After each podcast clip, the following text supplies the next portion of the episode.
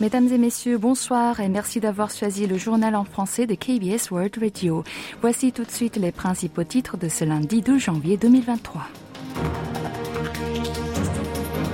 Covid-19, test PCR obligatoire pour les touristes venant de Chine. Yoon Suk-yeol entend normaliser rapidement l'économie sud-coréenne. Pyongyang compte multiplier ses réserves d'ogives nucléaires. Et enfin, selon un sondage KBS, les Sud-Coréens valorisent les relations humaines et la préservation de l'environnement.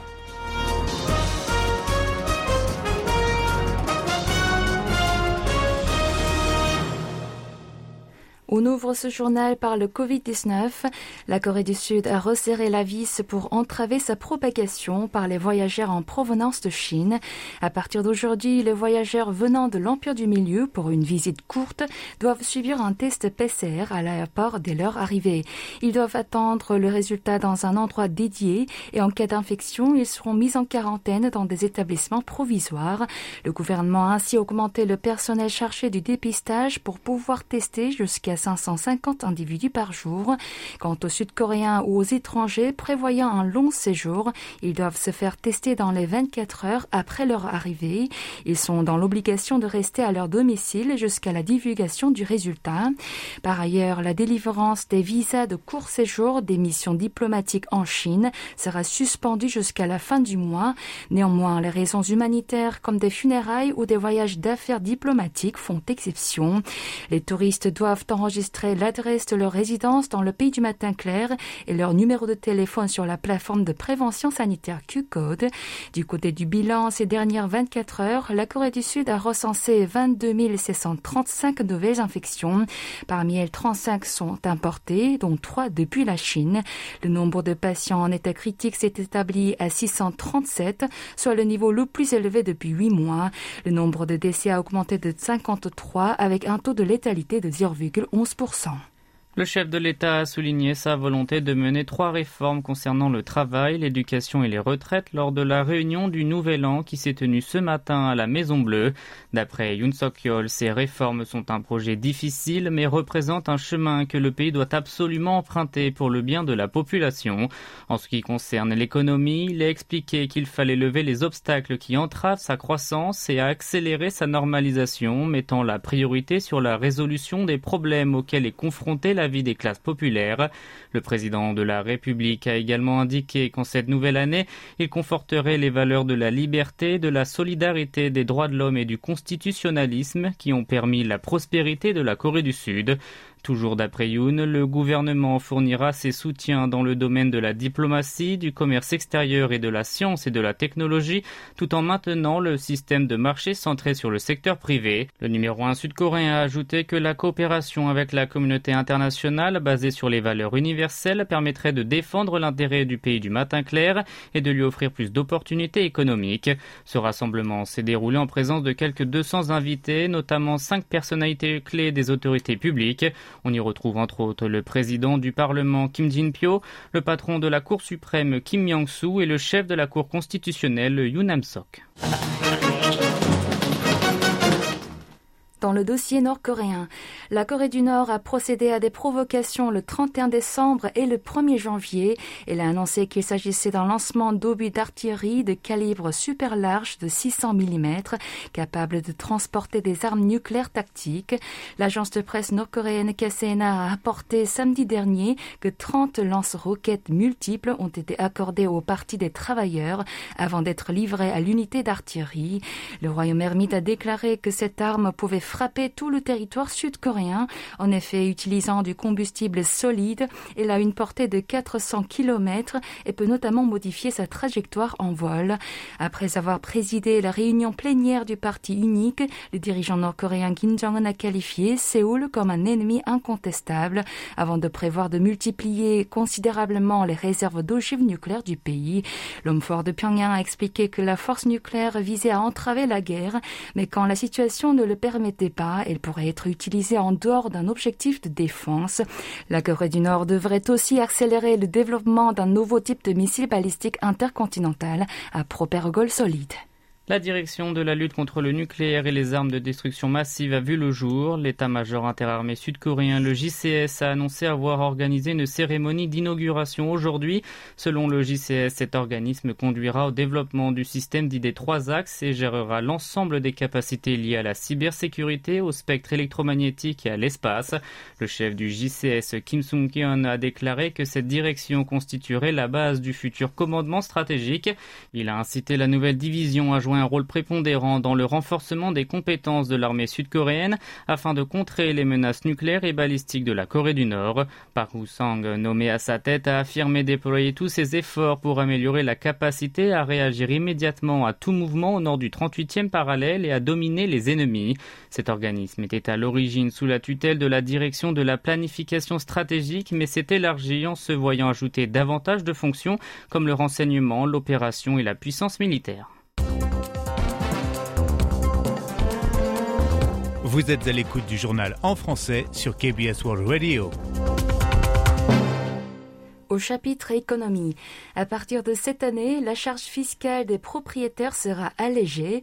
Le gouvernement a pris cette mesure pour donner une bouffée d'oxygène au marché immobilier, alors que les prix des logements ne cessent de chuter.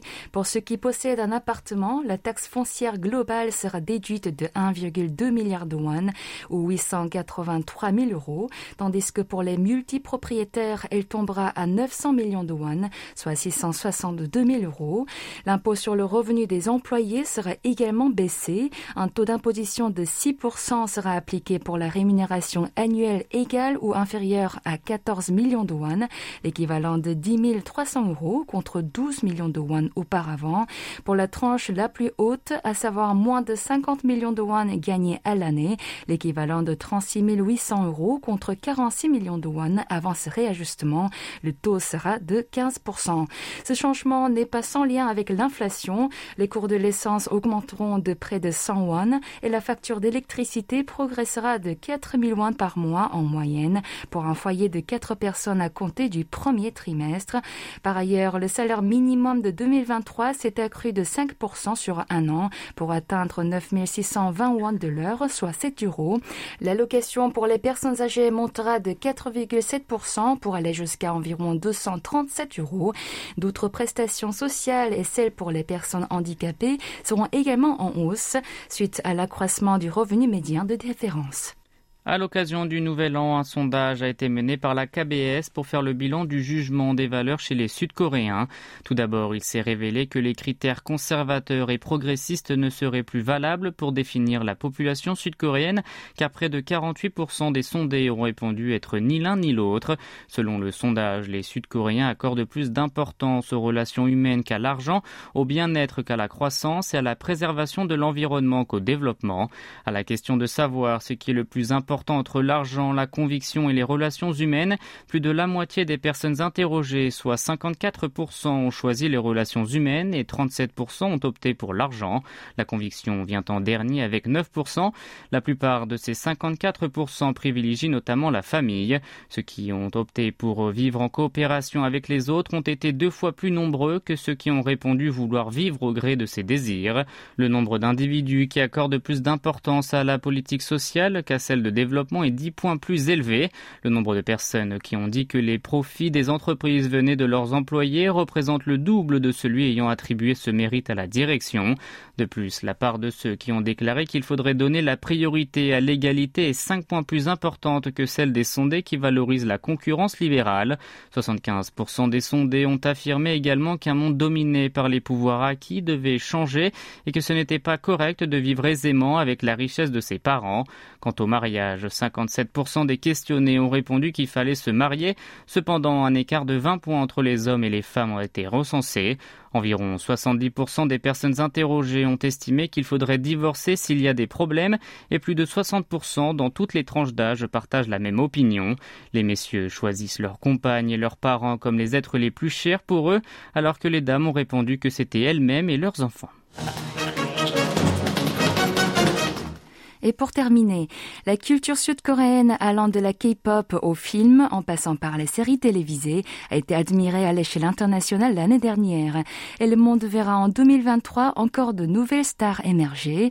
Les idoles de la quatrième génération après celles de BTS et de Blackpink attirent actuellement l'attention des fans de la K-pop.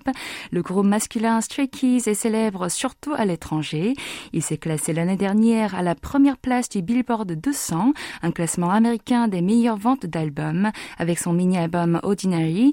Puis son album suivant, Maxident, s'est hissé à la tête du classement dès sa sortie. À l'exception de BTS, Stray Kids est le seul groupe sud-coréen à avoir conquis le classement deux fois en un an. Seungmin, l'un des membres du boys band, a déclaré que malgré la différence de langue, les chansons ont touché les fans étrangers à travers tous les éléments créés par les huit garçons, voire tisser des liens entre eux et leurs fans. Changbin, le rappeur du groupe, espère que l'on se rappellera de leur musique à un moment où l'on a besoin de reprendre de l'énergie. Les médias étrangers, eux aussi, abordent le potentiel du groupe et suivent son actualité. New Jeans, qui a débuté en août dernier, a fait de son côté sensation en se distinguant des autres girls bands existants. Les yeux internationaux sont aussi rivés sur les séries Made in Korea, alors que la deuxième saison de Squid Game sortira l'année prochaine. Elle est déjà considérée comme l'une des œuvres à ne pas rater. Le héros du feuilleton Lee Jang-jae interprétera le rôle principal de la prochaine série de Star Wars après avoir décroché le prix du meilleur acteur au Primetime Emmy Awards 2022. Le cinéma sud-coréen ferait également parler de lui. En effet, le film Decision to Leave de Park Chan-wook est actuellement nommé aux Golden Gloves 2023. Les observateurs attendent aussi de voir si les émissions de divertissement et les séries documentaires puissent séduire elles aussi les spectateurs sur les plateformes de streaming, dont Netflix.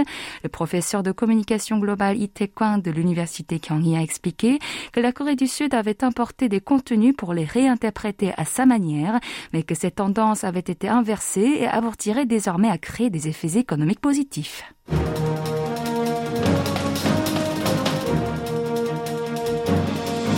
C'est la fin de ce journal qui vous a été présenté par Kim Hong-ju et Maxime Lalo. Merci de votre fidélité. Bonne soirée sur KBS World Radio.